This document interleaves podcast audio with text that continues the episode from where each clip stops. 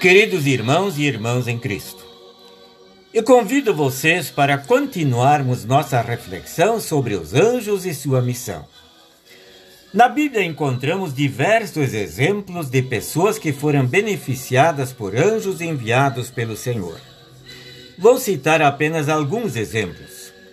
Depois que Jesus nasceu, vieram alguns magos do Oriente para adorar o Messias recém-nascido. O rei Herodes pensou que estavam tramando uma conspiração contra ele e mandou matar todos os meninos de menos de dois anos, pensando que desta maneira Jesus não escaparia.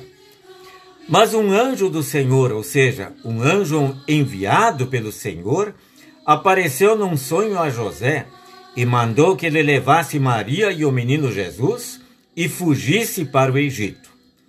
Lá no Egito, Passados dois anos, o anjo novamente apareceu num sonho a José e falou para eles voltarem para a terra de Israel, pois o rei Herodes já havia morrido.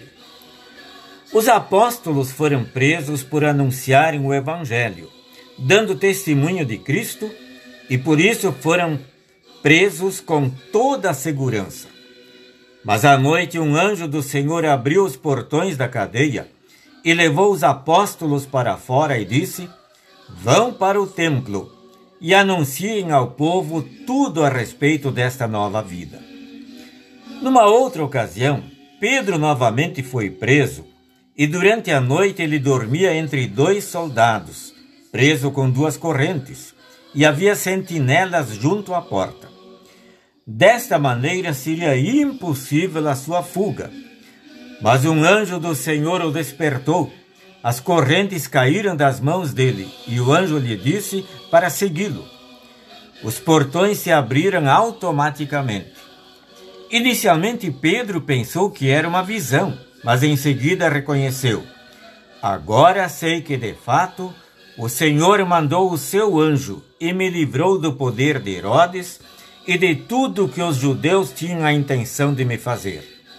E Pedro continuou a anunciar a mensagem do Evangelho.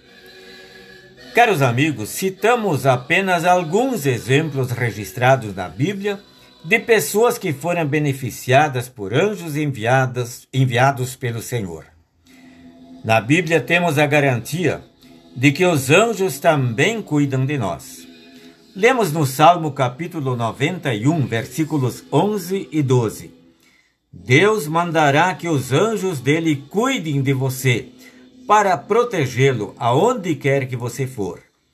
Eles vão segurá-lo com as suas mãos, para que nem mesmo seus pés sejam feridos nas pedras. O autor da carta aos Hebreus pergunta: O que são os anjos? E então responde: Todos eles são espíritos que servem a Deus os quais ele envia para ajudar os que vão receber a salvação. E no Salmo 34, versículo 7, Davi, inspirado por Deus, diz: O anjo do Senhor fica em volta daqueles que o temem e os protege do perigo. Que promessa maravilhosa e consoladora!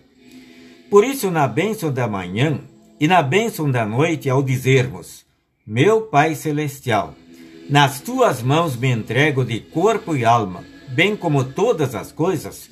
Peçamos ao Senhor: esteja comigo teu santo anjo, para que o inimigo maligno não tenha poder algum sobre mim. Amém.